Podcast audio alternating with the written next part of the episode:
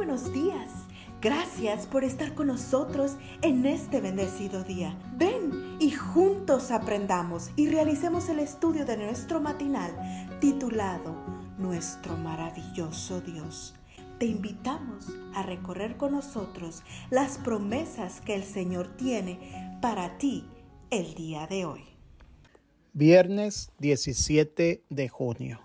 El título, el devocional es Escoger entre dos amores. Viéndose Jesús rodeado de mucha gente, dio orden de pasar al otro lado.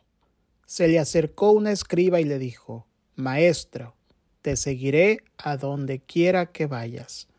Mateo 8, 18 al 19. ¿Quién fue ese escriba que según nuestro texto para hoy prometió seguir a Jesús a donde quiera que el Señor fuera? De acuerdo al deseado de todas las gentes, fue Judas. ¿Creía Judas que Jesús era el Mesías prometido? Ciertamente, Judas creía que Jesús era el Mesías, y uniéndose a los apóstoles esperaba conseguir un alto puesto en el nuevo reino.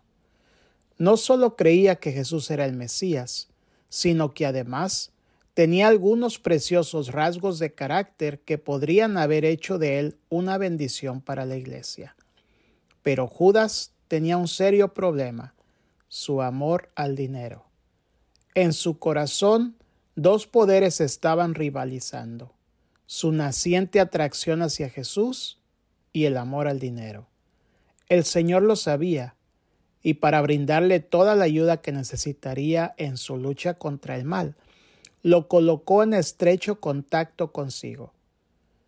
Si quería abrir su corazón a Cristo, la gracia divina desterraría el demonio del egoísmo y aún Judas podría llegar a ser súbdito del reino de Dios.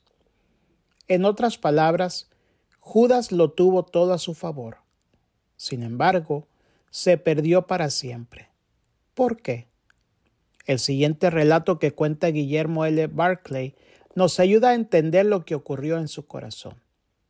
Cuenta Barclay que un día entró a una tienda de una ciudad asiática para hacer compras. Mientras regateaba precios, vio un nicho en la pared con una figura finamente labrada. Entonces preguntó al comerciante cuánto costaba. No está a la venta, respondió el hombre categóricamente. Mi familia ha adorado esta imagen durante generaciones y me propongo legarla a mi hijo mayor cuando yo muera. A pesar de la negativa, Barclay no se dio por vencido. Insistió una y otra vez, mejorando cada vez más la oferta.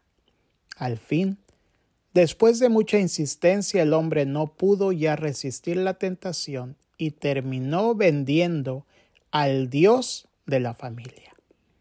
Cuenta Barclay que todavía conserva la imagen, no como objeto de culto, por supuesto, sino como recuerdo de quienes están dispuestos a vender sus dioses por un precio. ¿No fue esto lo que sucedió también con Judas? La avaricia llegó a ser el motivo predominante de su vida y al final el amor al dinero superaba su amor por Cristo. Eso está en el Deseado de todas las gentes, capítulo 76, página 678. Ay, Judas, pensar que tenías algunos preciosos rasgos de carácter. Bendito Jesús, ocupa tu trono en mi corazón, de modo que mi amor por ti no sea uno entre varios sino que sea el motivo dominante en mi vida. Que Dios te bendiga. Cada día gracias. Gracias Dios por darnos la tranquilidad necesaria